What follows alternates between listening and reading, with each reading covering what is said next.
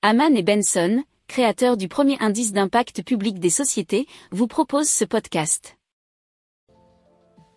Haman and Benson, a vision for your future. Le journal des stratèges.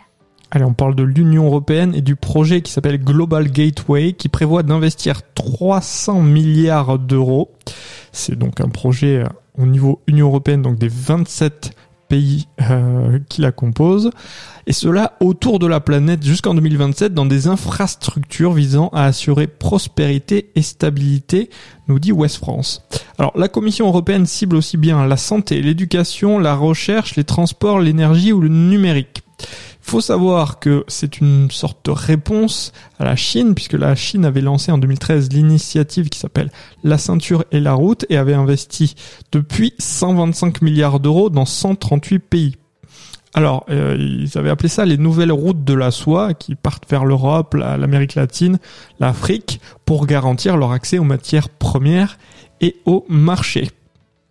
Alors, cela, euh, selon l'Union européenne, n'a pas de sens que l'Europe construise une route parfaite entre une mine de cuivre sous propriété chinoise et un port également sous propriété chinoise. Euh, nous devons nous montrer intelligents, avait annoncé Ursula von der Leyen. Pour approfondir ces sujets, abonnez-vous à la newsletter de Haman et Benson et écoutez nos autres podcasts que vous retrouverez dans les notes de l'émission ou sur notre site internet.